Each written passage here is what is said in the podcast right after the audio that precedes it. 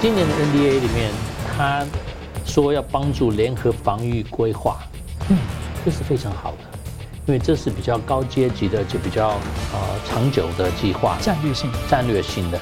对，这么多年，其实中日都互相把心理当做假想敌，但从来没说出来。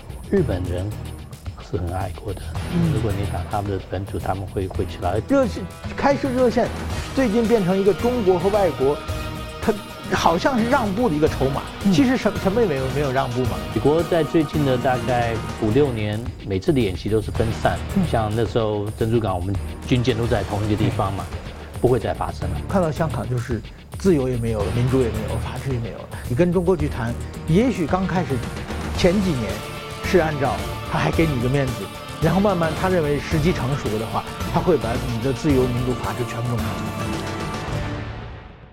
金融大破解，回答新闻。大家好，香港呢被中共强加国安法之下的新一届的区议会的选举啊，投票率只有百分之二十七点五四，创下纪录。港人借此发出什么样的信号？那么中华民国的总统和国会大选呢，倒数大约一个月，中共呢在。东海、台海、南海呢，纷纷的升高紧张。山东号的航舰穿越了台海，美日军舰监控，而共军的将领呢，突然扬言不怕对日本开战。而中共的海警船则是在南海撞击菲律宾的参谋长所搭乘的船只。而中共一方面呢喊话菲律宾要协商，又违背承诺拒绝和美军恢复沟通，究竟在计算什么？前美方官员呢，今天在这里和你分享他的和共军的热线电话经验。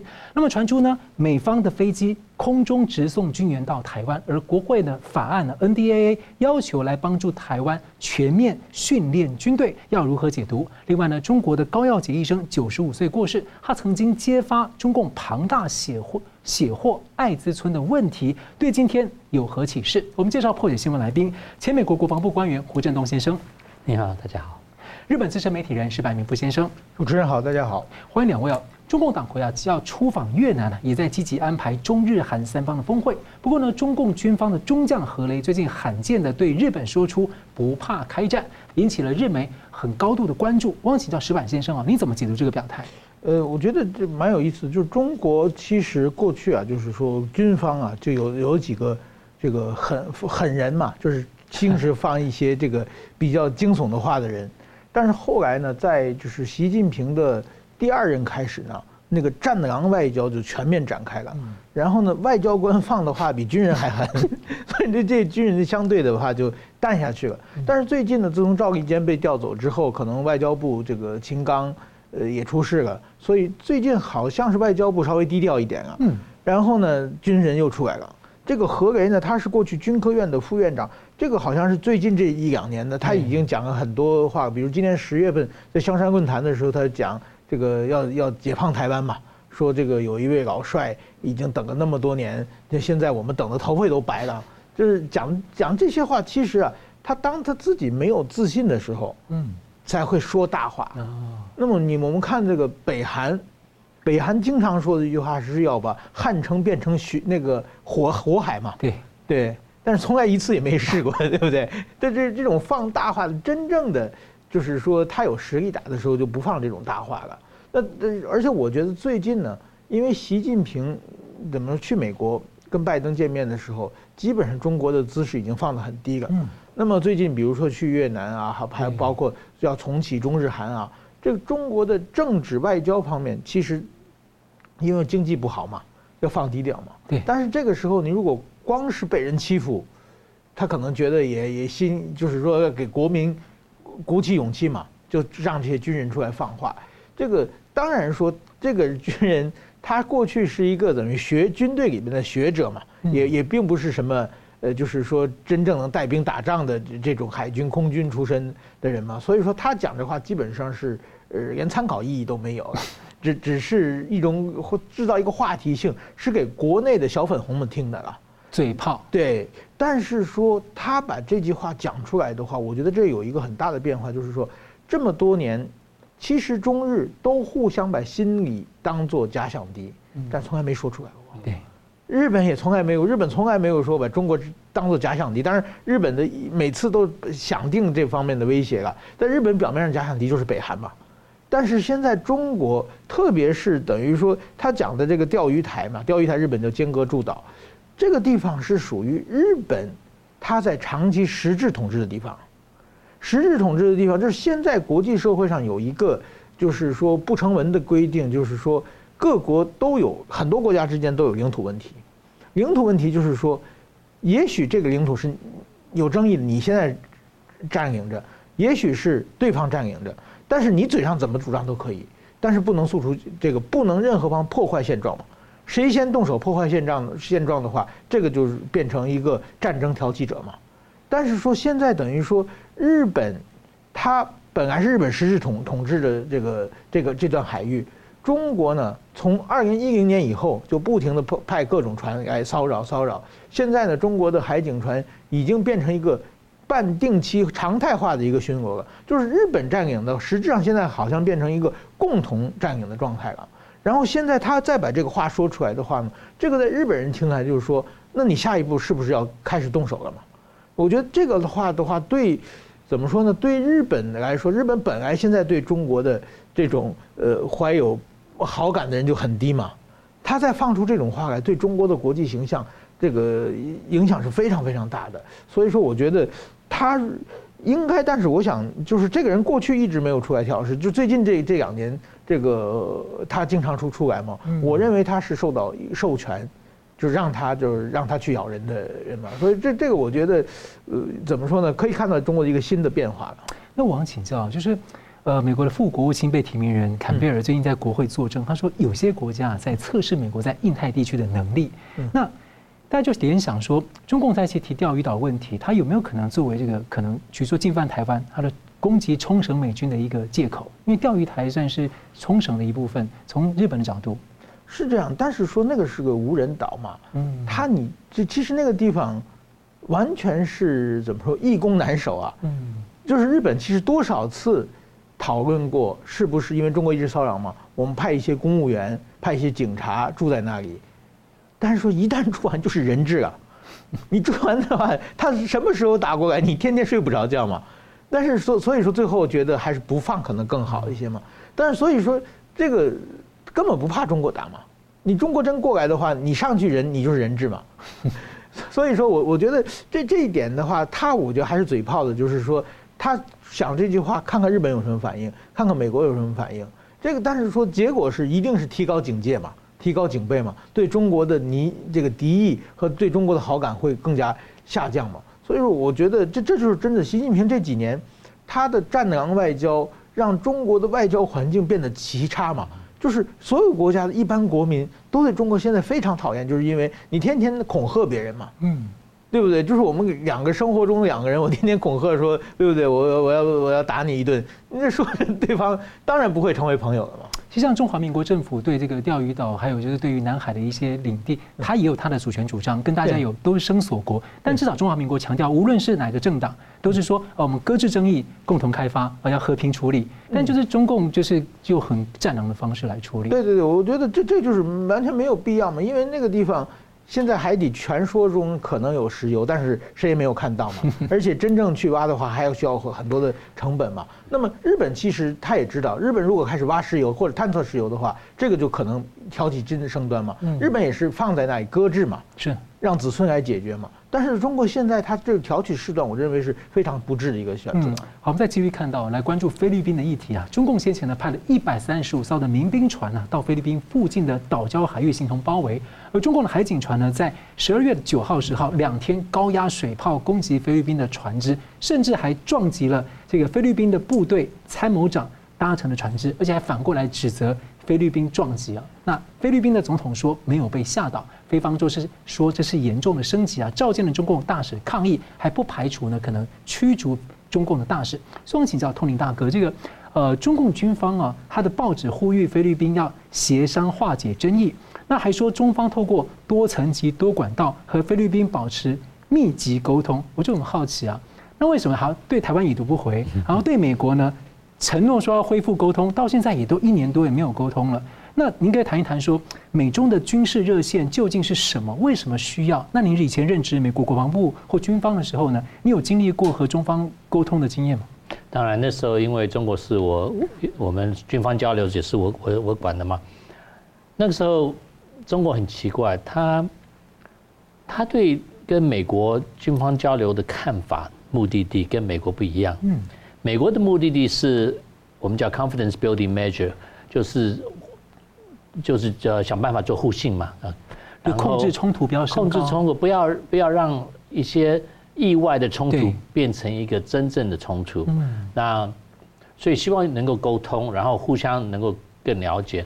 那我个人想。中共的目的跟美国交流的目的，一个是呃情报，嗯，一一个是呃欺骗 deception，呀，因为我去中国中当中国来带团来美国，我们给他看我们的 F 十五，然后还让他们飞，然后他们看到我们训练的基地，就直接让他们看空中加油，他们就想自己要做空中加油机的时候，我很笨，带他到空中加油基地啊，他们就照一大堆相。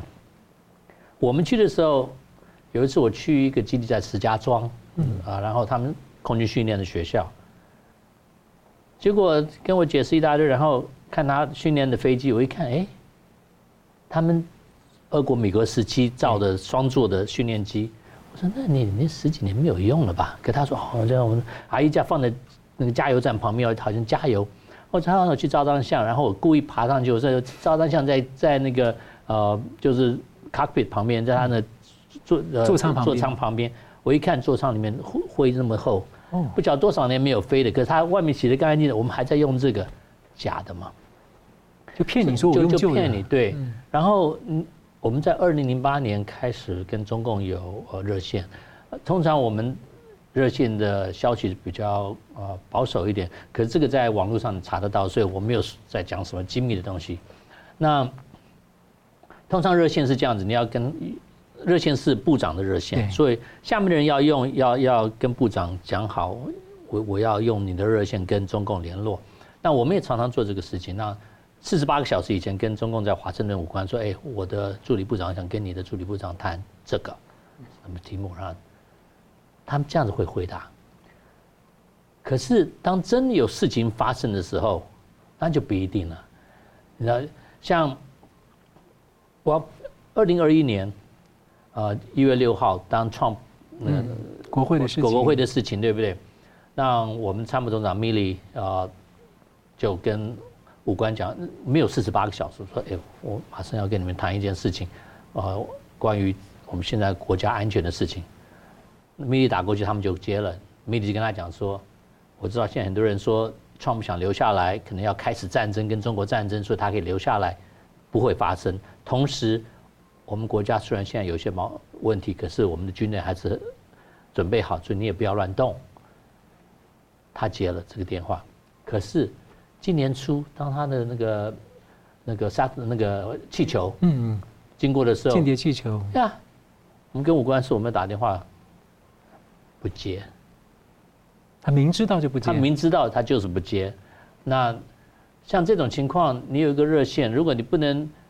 保证事情发生的时候你会接，如果两艘船撞了或怎么样，那这个热线真是没有什么价值嘛。这边反过来让美国陷于一种被动，因为我有时候做什么事情，我好像天天得打电话，然后想说你是不是你不小心没有接到，我不知道你在拖时间，我都不知道要怎么处理。这好像我们中华民国陆委会经常被已读不回啊，也就是这样子。他所以他们其实对他们来讲，这个热线不。不一定是是对他们来讲，他觉得不是一个好的东西。他如果要要做些东西，然后故意要做些东西，他不想跟你谈啊。他并不是很真诚的要做风险控管，不是很真诚的，就就是这个大问题啊。所以这是我我个人的经验啊，跟跟中共有有这种这种就是说联系，而且不能完全呃相信，嗯，完全有 confidence，他会回答。嗯，万一真的有有紧急事情发生，因为我们要减少风险嘛，对，减少这种意外的事情变成真正的的 conflict，真真正的战斗的原因。因为呃，常常很多很多战争都是因为小事情发生以后，两边没有哦没有互相联络，结果就就打起来了。所以呃，这个方面，我想中共和美国还没有互视，没有没有两方看到同样的重要性。嗯。就会反过来用这个东西牵制美军了。对，那我想请教石板先生哦，因为那个日本今年三月说跟那个中共方面也开通国防部长的热线，然后五月打了电话。那您就这个热线，您的看法，美中或日中的这个？我我觉得这个等于说，刚才您讲的陆委会也经常已读不回嘛。我我认为并不是因为傲慢啊，是因为胆小啊，因为恐惧。他就是说，他的人，首先他不可能给你打电话。嗯，他如果给你打电话的话，人说你是不是想泄密？他回去解 解释不清楚。所以说，他说什么都要事先的报告，每个字都要听过。可能到如果涉及军方，可能要到军委主席习近平的层级决定才可以。然后呢，对方跟任何对方对话的话，他没有得到授权，什么也决定不了。所以说呢，宁可不接嘛，因为对方，因为这种电话来一般都不是好事嘛，不是好事。他往上去汇报的话，给自己添麻烦。有有的时候。他汇报领导的话，拿一个不开心的事情，领导会骂他，所以说他宁可不接电话，这就就会变成这种这种状况。我觉得这个日中日中之间有很多热线，但是据说都不是很畅通，就基本上开通的时候，双方做演示，表示我们电话通了，问一句你好我好，然后关掉以后，这个热线基本上就没有用了。热线开设热线，最近变成一个中国和外国，他好像是让步的一个筹码，其实什么什么也没有没有让步嘛。但是，所以说这个在独裁国家里边，全中国十四亿人只有一个大脑可以思思考，只有一个大脑可以说话，就是习近平。下面的人都不敢思考，不敢说话。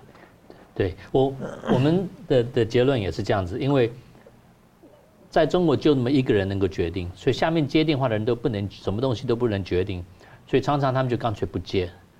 因为我们一直想，为什么很多事情他们都宁愿不接，而且很多事情我们要跟他谈，他说：“哎，呃，四十八个小时不够。”因为他们要上去问，嗯，啊，所以这是这是一个一个问题，在在独裁者下面的话，大家都怕，万一讲错话，他你死定了嘛，对不对？那在美国，通常我们的 authority 都往下压嘛，对，就是说，授权下面的人就授权得到，OK，这个在我的权利方面，我可以跟你讲，我们会做这个，这个我可以做得到。那这个，那我我两天再回来回答你或怎么样，嗯，所以呃，我们跟其他的国家有这种热线。跟其他的国家做的时候都是很成功，尤其跟朋友的热线啊都会有成就的。可是跟中国大陆的热线，我私人感觉是是浪费钱。所以你刚刚提到就是说，因为中共想还要透过这个管道可能做战略欺诈。如果说我们跟他就是美方或日方跟他通报一个事情的话。他的官员如果听到，我们就视同我已经通知你了，你就不能说你不知道，那这样他欺诈效果就减弱了，筹码就没了。所以他就是要让你让你想一想，起到他欺诈的作用。所以他就刚刚那个因素之外，还有这个因素。对对，嗯，好，那我想请问一下啊，对，那个矢板先生，我想请问一下，你刚讲到这个，我有点灵感，就是说。台湾最近有人提出啊，是不是要派军事观察员到对岸去？嗯，那刚刚他提到美这个以前美方去观察互相的一个对比经验，您觉得台湾这个提议啊，就有人这样的提议是怎么样？您怎么看？我觉得一个超非常愚蠢的提议啊，因为因为这是国民党提议的嘛。国民党当年和共产党国共合作的时候，就互相派干部嘛，嗯，去嘛。那国民党的干部去，什么都看不到嘛。完全被架空，什么都看不到。共产党就是这样的。对啊，然后共产党派到国民党的有时候把整支军队都策反掉了。所以说这个是完全不成比例的。那么如果说台湾派军事观察员到北京去，那北京一说那么对等原则，我也派人过来嘛。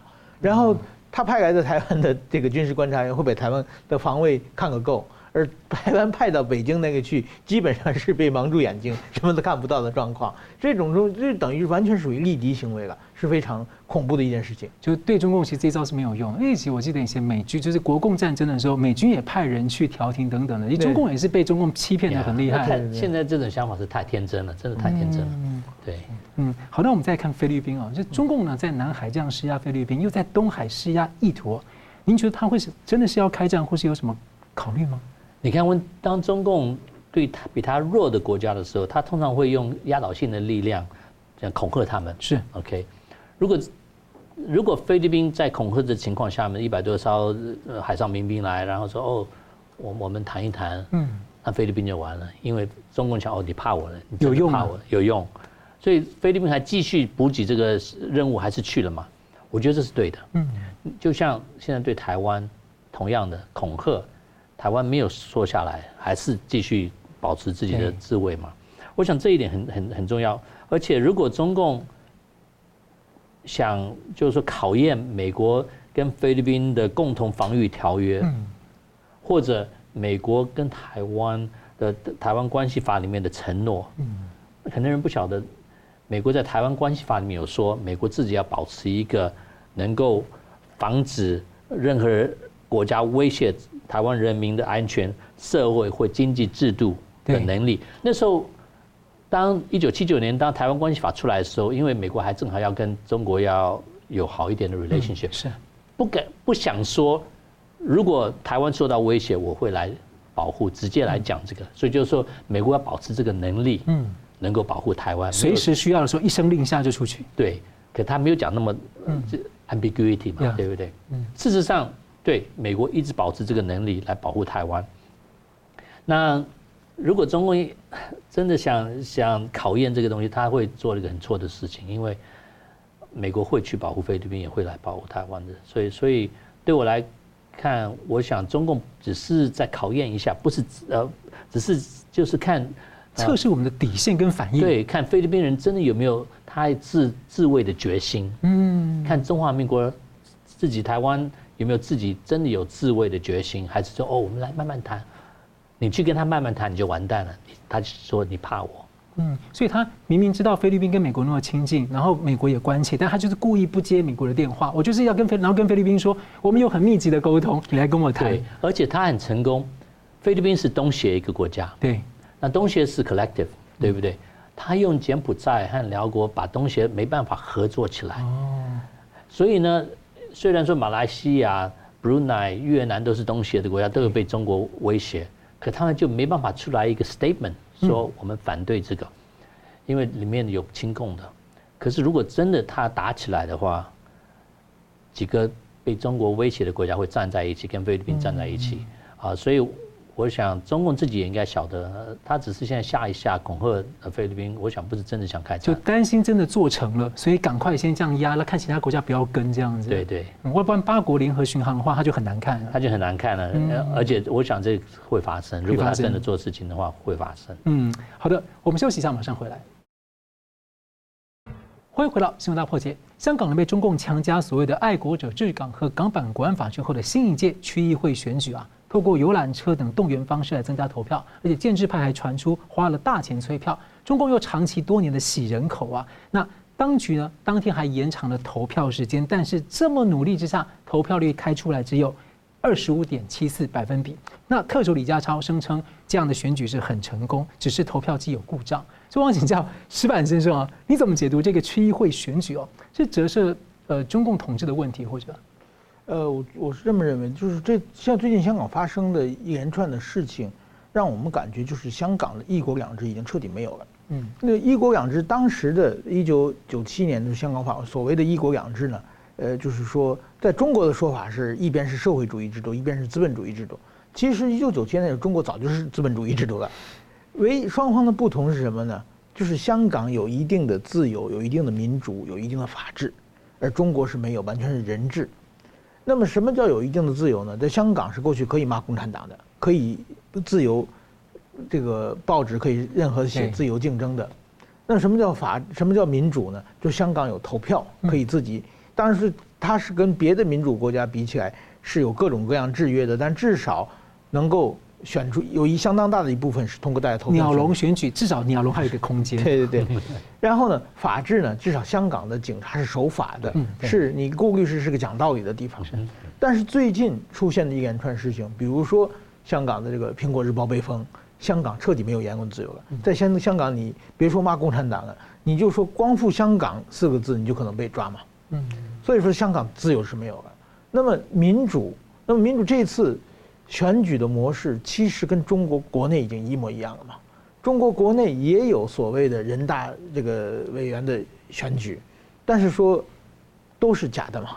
候选人是被官方指定的，大家去投票不投票也都是官方动员的，基本上就是走一个形式。那么这次香港也彻底是走的一个形式。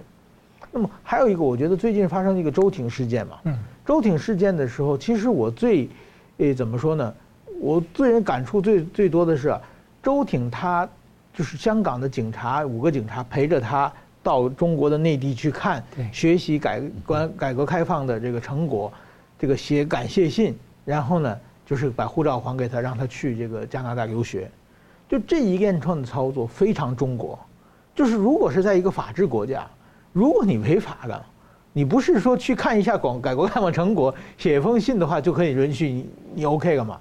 这是在中国那种，哎，我完成一个洗脑，呃，成功了向领导报备，就是说领导的意思是超过法治的，在警察可以随便，就是说践踏法律的这个各种制宪，就是秩序。过去的香港即使恶法，警察也是会守法的嘛，嗯，不会是随着领导的意思怎么样怎么样。但是现在香港的。法治已经，警察已经变成变成这种跟中国内地的恶警也已经一模一样了。一下对出入境跟对你护照旅游文件的这个控制跟限制是越来越往中共靠近啊。对，而且就是说，你的护照出入境这是应该是没有法律上明文规定的。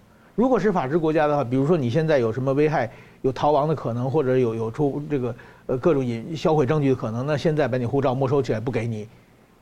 这个不是有法律规定，大家按照法律在决定的。通过法院啊，或检察官。对，但是说在这个警察说，你表现好就还给你，你表现不好我就永远不给你，这种方法也是跟法治国家是格格不入的。所以说我们看到香港就是自由也没有了，民主也没有，法治也没有了。那香港一九九七年说五十年不变，今年差不多正好是快快到一半，一半刚过刚刚过一半嘛，就基本上已经完全没有了。所以说我觉得。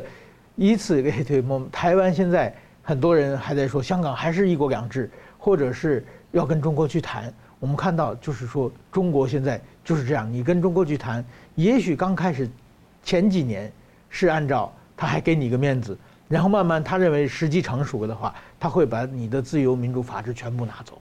佩奇在二零零三年他就已经推二十三条，想要像国安法一样了，只是说港人的大抗议把中共吓回去了。就延这个事情延后了十几年。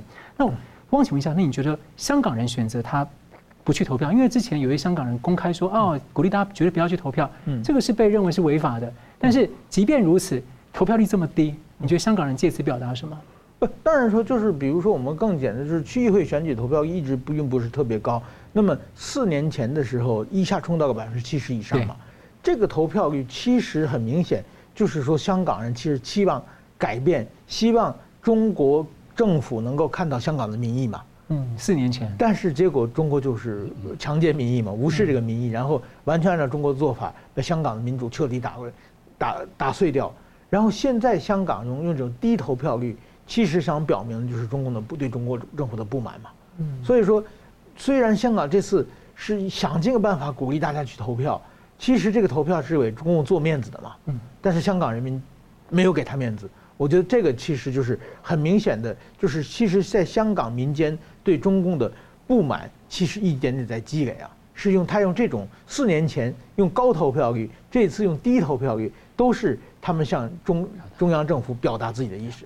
最近看到一些评论开始在对比，因为台湾接着就是一个月后的选举，而且和国际上很多国家都关心对世界格局的影响。对，所以你觉得香港这个选举跟台湾的大选，给你有什么样的一个反差或者一个感受，让你有些想法呢？我觉得香港就是说刚才讲的自由民主法，这是一国一制之后最明显，我们看到是港股嘛，嗯，就是港股现在最近，台湾的股票刚刚超过以后，香港又一一直跌下去了嘛，就是香港这种政治上的周挺事件和包括这个选举，其实对香港人的信心打击很大，整个对国际社会对香港的信心打击也非常非常大。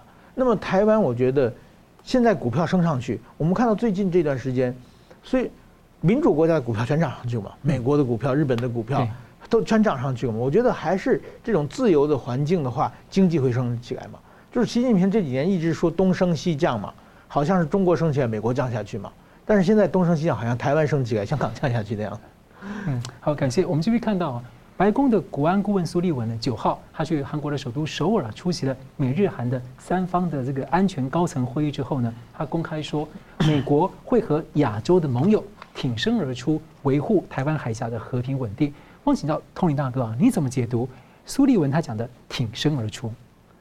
最主要，这个会议是三国家同时看他们共同的威胁，就是北韩和中共嘛，对不对？那三国家都觉得台海安全对他们都有有有有很很重要的的的的重要性。然后呃，南海和呃东海的航行自由，然后要要照着国际法法律来来做的事情，都对对这三个国家都是很很重要的东西。所以关于挺身而出，我想如果他还有事，美国和日本一定会出来，因为这对他们太重要了。是。那韩国呢？因为他们要担心北韩，所以他们一定要想办法控制北韩。同时告诉北韩，你不你不要趁这个机会乱动，而且你乱动，我可能就上来了。也也有一些威胁北韩的的因素，所以啊、呃，我想应该是很很很 clear、很很清楚的跟中共讲说，他还有事，我们都会有事啊、呃。我想这是很重要。当然，中共有些中共的已经已经谈了嘛，他们会攻击日本啊，或者攻击菲律宾的地方啊。呃我觉得这是这是只是嘴巴讲讲，因为他们可能不了解啊。如果你打像美国在在啊冲绳的基地啊那些的，或在美国在啊北边一边一点的海军基地啊那些的，那日本人是很爱国的。嗯如果你打他们的本土，他们会会起来。而且虽然说日本的的军队叫自卫队，其实他们攻击的能力非常非常强，而且他们。有很好的系统，所以呃，我觉得如果中共真的想到这一点，是会变成一个很大的错误。然后当然在菲律宾更更不要讲了，最近那么多基地都都开了嘛，然后美国在那边已经帮他呃维修了跑道，然后造了很多呃能够放军火的地方，因为中共他就是说防止介入嘛，然后呃那些 area denial 这些东西啊。呃美国已经在里面了，你你挡不了，东西都已经在在这边了。区域拒止，我根本就先进去。我已经到，我已经在这边了。而且他们现在要分散，所以像刚您提到说，如果有一些传言说中共可能会要打台湾之前，会发动那种珍珠港式的袭击美军的基地，您觉得其实他已经准备好，我分散式了？对对，美国在最近的大概五六年，每次的演习都是分散。嗯，一有事情，像加索纳，现在我们那个战斗战斗呃连队。啊，有很多呃中队嘛，对，每个中队都会到不同的地方去，马上就分散。那你的目标变很多了，就比较难把一大堆飞机抓在一起。像那时候珍珠港，我们军舰都在同一个地方嘛，不会再发生了，不会再发生了。而且啊，这些只是人和飞机或船到地方需要的呃军火已经到了，已经在那边了，所以这他这种就是没办法真的阻止。啊，美国要来帮助台湾，而且，呃，要来的话也不是只是美国嘛，对不对？一次一次盟国，很多国家会一起来啊帮帮助台湾，所以希望中国不会不是这样子想。如果他真的想偷袭的话，我想也不会做得成功。嗯，那么石板先生你怎么看呢？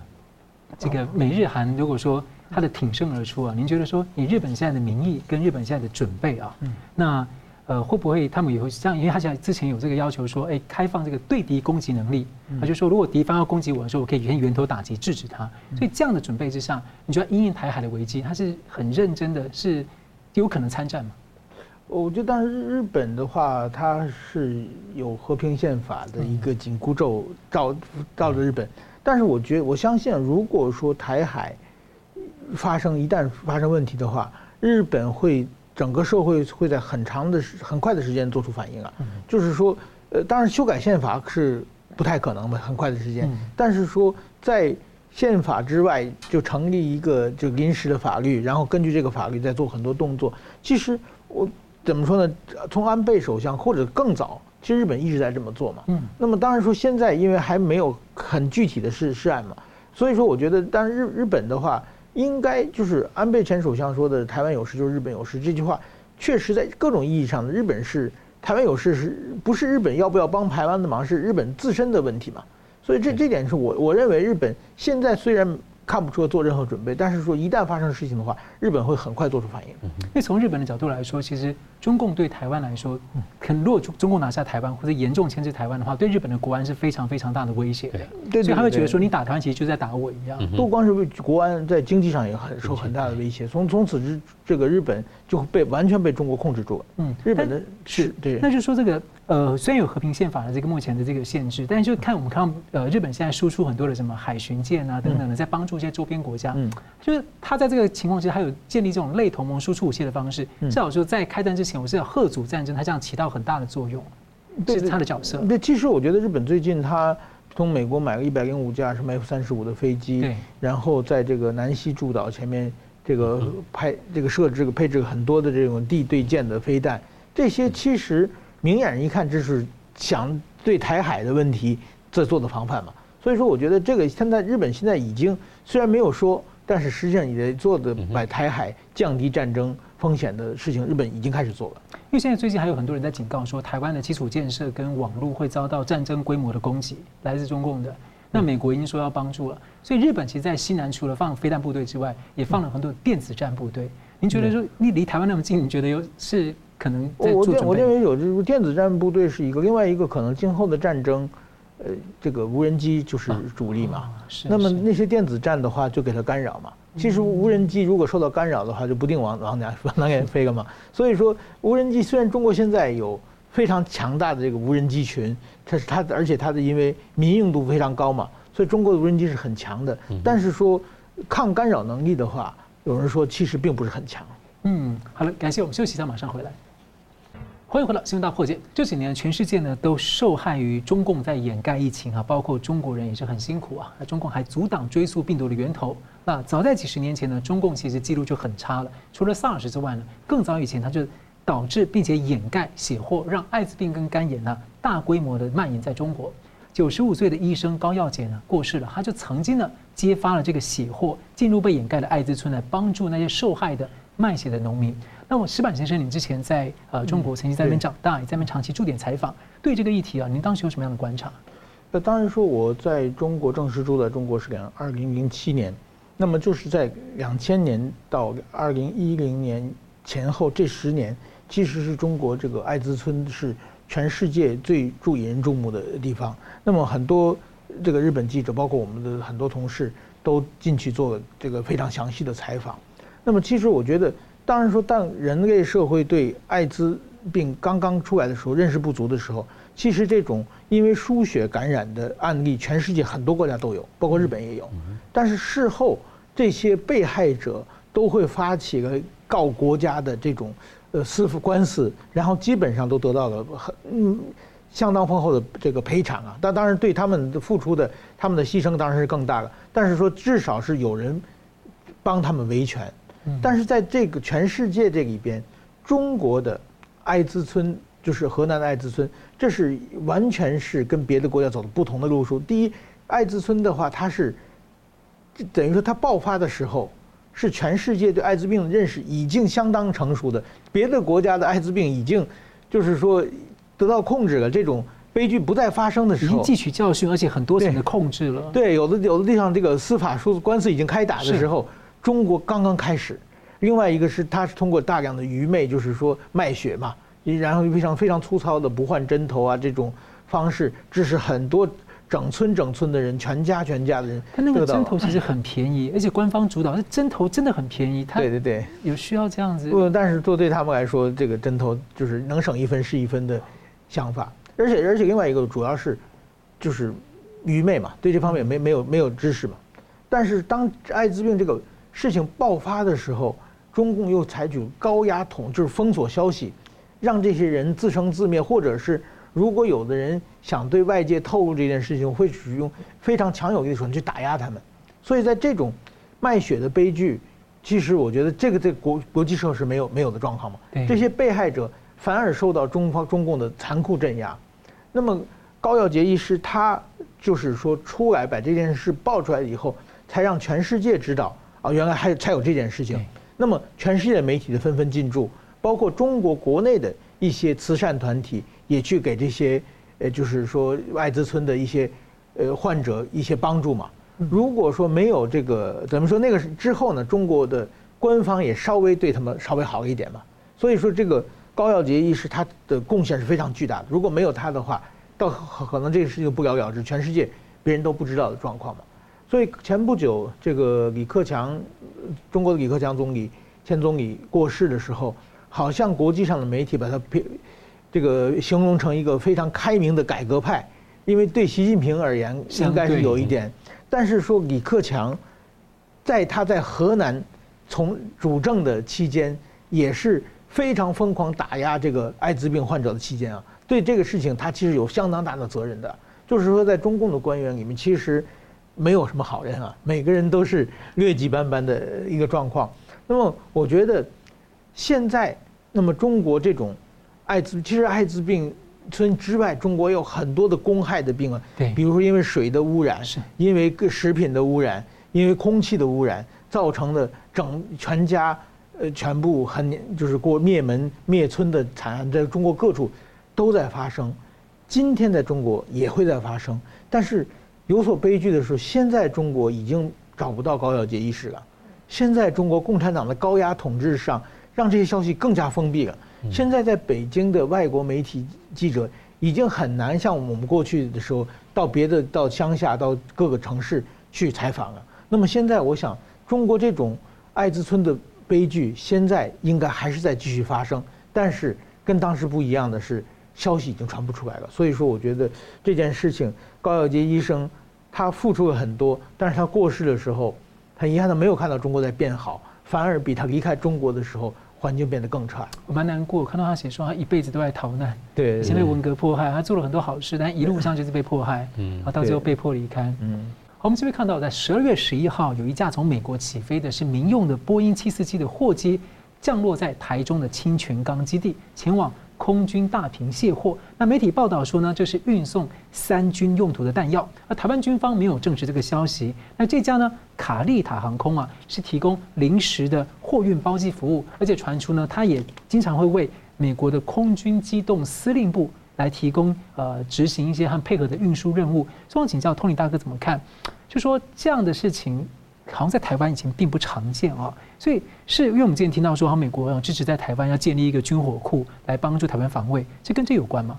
其实美国不会在台湾做军火库，美国一直希望台湾自己能够准备好，然后呃台湾买的东西能够快一点运到台湾。那好的是以前美国的盟友当他做军售的时候，美军会直接运到那些国家。嗯。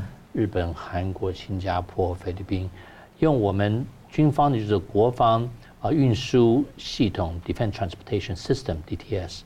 那这个比较快，比较方便。那以前因为不想使中共知道太多关于啊美国军售给台湾的事情，所以台湾自己把东西运回来。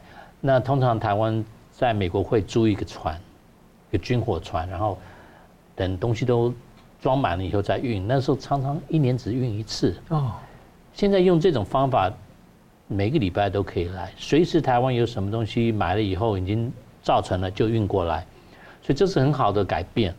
啊，当然，啊，这不只是飞机啊，船也是。对。啊，其他的国家有时候美国的军舰，那个就顺便再送，就就顺便再，因为啊，美国从美国本土加州啊经过。呃，夏威夷，然后到日本、韩国，到新加坡，是一个呃，每个星期至少两三班，是都会这大的 C 十七、C 五的运输机有这个，然后船也是，啊，每个月三四艘往亚洲走，然后每个地方就东西丢下来给这些国家，所以现在看到这个情况，我觉得是非常非常好的改变，因为这这样子话，东西可以早一点来台湾，台湾买的东西可以早点过来，然后会比较便宜，啊，的比较方便。所以这美国总算开始让台湾用 DTS。从看到这架飞机以后，你可以了解，这架飞机虽然不是美军的军用的运输机，可是是呃美军的合约商的运输，因为它也是到很多其他的国家。然后另外有一个公司也是我我看到两个公司的这种合约商的飞机也飞到台湾。这这像我讲的，我觉得是很好的改变。嗯，所以从如果是这样，我们去进一步去想的话，说不定也就是说，美军他可能透过军舰或军机，他载重到日本、韩国或菲律宾，但是他随时需要的时候，他有合约商就用民航的东西，因为军机到台湾还是比较敏感一点，他就可能用民航的方式从菲律宾、日本再转运过来，直接运过来，对。那这样就随时就可以快速补给，随时的归，对对对，这这是可以更快而且更方便哎呀。以前啊、呃，当我在做军售给台湾的时候，常常我们。像爱国者飞弹啊，或者其他的军火，都会运到在美国西岸的一个港，然后就等中华民国找这艘船，就跟哪个公司要有有一个合约，说这艘船，然后一大堆东西装到船上，有些东西在那边已经待了九个月、十个月，然后才有机会放到船上，然后就再再过一个月才到台湾，所以那个时候，呃，国防部就一直说的，这是不是不是美国国防部觉得不是很聪明的事情，可是因为政治问题，人家说哦，还是让中华民国自己 handle 这个。啊，现在美国国防部开始用用国防的运输方法带过来的话，啊，我想对中华民国的国防也是很有帮助。嗯，感谢。那我们继续看到这个美国国会两院最近的军事委员会呢，它公布了二零二四年度的 NDAA 国防授权法的草案版本嘛，其中呢要求美国政府要为台湾制定全面的培训计划，也扩大在军事网络安全上的合作，维护基础设施等等。所以我想请教您对今年这样的 NDAA 啊，特别是美国不断的强调要对呃台湾的防卫协助，对今年的你有什么样的看法？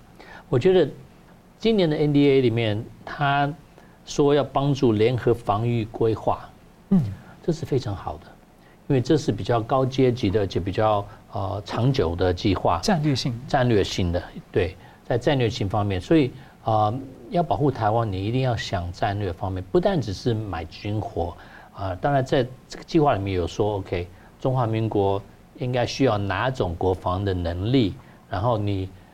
嗯，在什么地方花你的钱，不要乱花钱，买一大堆其他的东西，买最有能力保护中华民国的的东西。所以我觉得这是最重要的，因为这个里面的培训、指导和和呢呃机构能力的的 structure、military structure 里面的的的改变、改善，然后 modernize 啊，对未来战争是很重要，而且对万一美国和台湾要联合作战的情况，因为它这个 planning 是是在联合作战的 planning，嗯，所以今年这个方面就在战略方面比较注重一点的，我觉得是很好。就我们之前聊到说，呃，美国现在集结那么多盟友，包括北约跟周边国家来协助台湾，但是如果真的开战的时候，台湾怎么跟各国配合？其实现在这个 NDA 等于就在解决这个问题了。对，往那个方向走。我，不方便，可能在战争的时候，我不不方便先开始做的那么白。但是我现在培训就怎么训练怎么作战，所以我现在整个系训练的系统规模思考，它等于美国它有一个总筹对各国的理解，所以它整个帮台湾来规划。对，而且规划你需要什么？你如果要一起呃通讯的话，对，你需要什么？哦，所以你你以后要你你买的这个无线电或者雷达或什么东西，或者 data link 的东西啊，呃，你需要什么才能？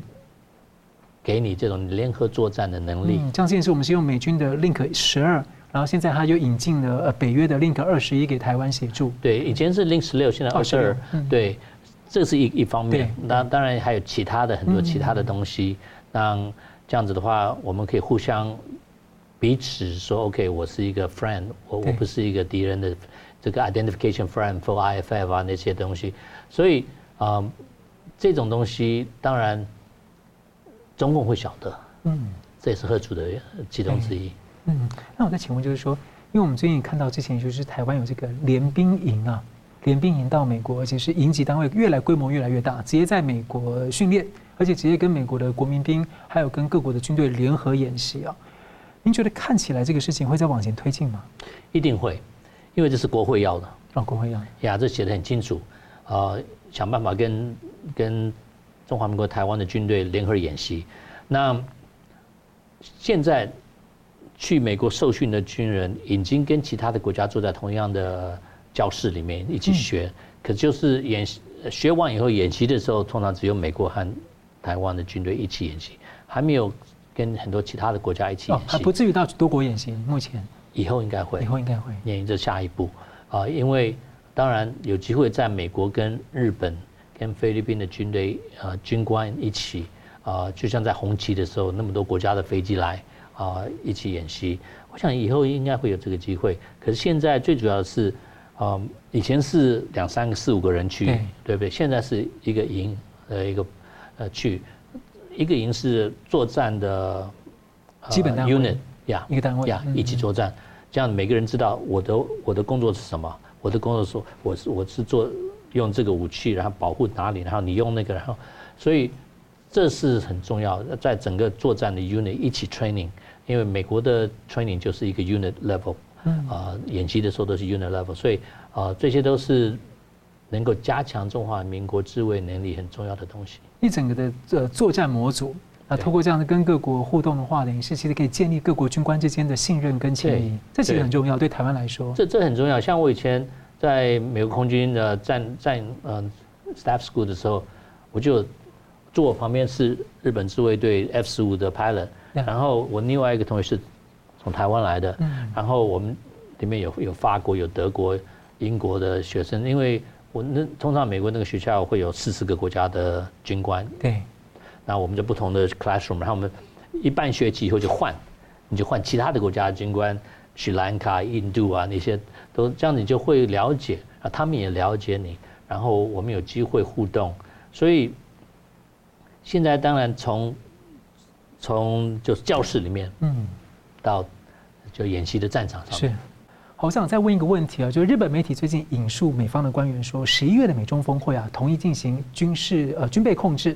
那美方打算呢，跟呃建立美中之间的弹道导弹的发射通报的架构，那可能参考美国跟俄罗斯之前已经建立的这样的架构，作为范本。你怎么看这个题目？是需要吗？我觉得如果有是好，可是呃多多增加一个美国和中共的的互互相联络的的 channel。事实上，美国已经有能力知道，如果中共发射一个飞弹，它是不是对美国有威胁？那因为美国有卫星，然后有长城雷达，可以马上知道它的它发射飞弹有有的的打到是 impact 轰在哪里。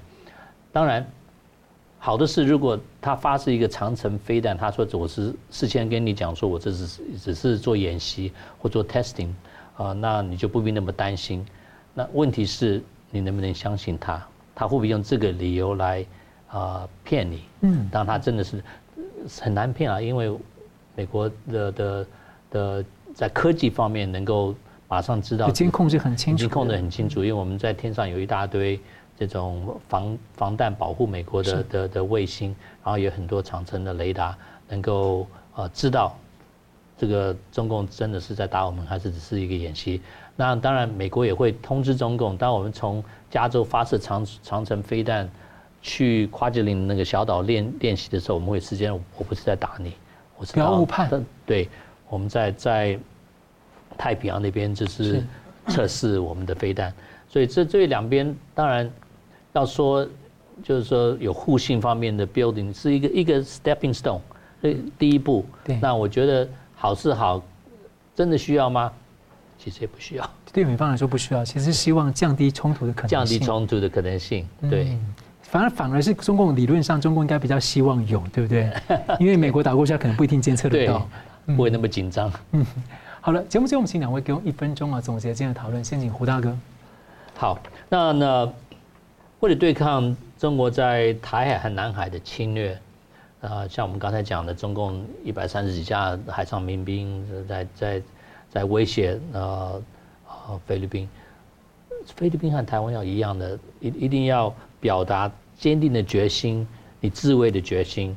那因为你要缓和一个独裁者，永远不是解决的办法。嗯，所以一定要有有自卫的决心。那当然，最近我们刚才谈的那个国防授权法，呃，二零二四就像二零二三一样，是非常非常有很多支持台湾的的。条案在里面，那尤其是那个联防规划活动跟，跟跟台湾真正的呃呃具体的在战略方面有有有有这种这种合作是很重要的，所以这些我觉得对于贺主中共和保护中华民国的和平是都是很重要的，往往对的方向走。嗯，感谢石板先生。呃，我觉得最近啊，就是习近平访问美国之后呢，中国在大的方向突然之间。就是说，跟国际社会变成一种非常温和的路线了。就是过去是天天在那里叫骂，突然间变成笑脸了。而且习近平呢，又跑了一趟上海，好像学邓小平的一九九九二年的南巡讲话。其实一九九二年的南巡讲话是因为中国发北京发生了六四天安门事件，中国受到全世界的制裁。那个时候，中国突然变得特别乖巧，然后向全世界赔笑脸。然后表示我们要改革开放，我们怎么样？然后那个时候呢，全世界呢就相信了中国，放松了对它的制裁，然后呢，结果中国借这个机会呢再次发展起来，现在呢就变成全世界的一个非常重要的麻烦制造者。那么现在我觉得中国突然之间，习近平想学邓小平，当然他学得来学不来是另外一说了，至少他想复制九二年的时候那些国际社会对中国的改态度改善的这个这个过程啊，就是说。因为现在中国的经济确实是非常非常糟糕嘛，这这我觉得，全世界的民主国家已经上过一次当了，所以这一次呢，大家一定要小心。包括最近他对台湾可能也突然变成笑脸了，这一点呢，千万不要被骗了。嗯，好，我非常感谢两位来宾的分析，也感谢观众朋友的参与。新闻大破解每周一、三、五再见。新闻大破解的观众们，大家好！非常感谢大家对我们的支持和帮助。那我们在 YouTube 上呢，成立了一个新的子频道，叫“新闻大破解随选”。我们把呢相关的这个啊、就是精彩片段都汇集在一起，来方便大家分享给朋友们。那么也希望大家能到此频道来按赞。订阅以及分享给更多的朋友。另外呢，我们在一个新平台叫做“干净世界”有新闻大破解的频道。我这里要特别跟大家推荐“干净世界”，真的是非常好用，有许多还很重视隐私，而且呢没有暴力、色情等等，很适合合家观看。所以也鼓励大家到“干净世界”来订阅新闻大破解的频道，并且呢还有相关的 App 也可以跟你的朋友分享。那很感谢大家的支持，新闻大破解，我们每周一、三、五再见。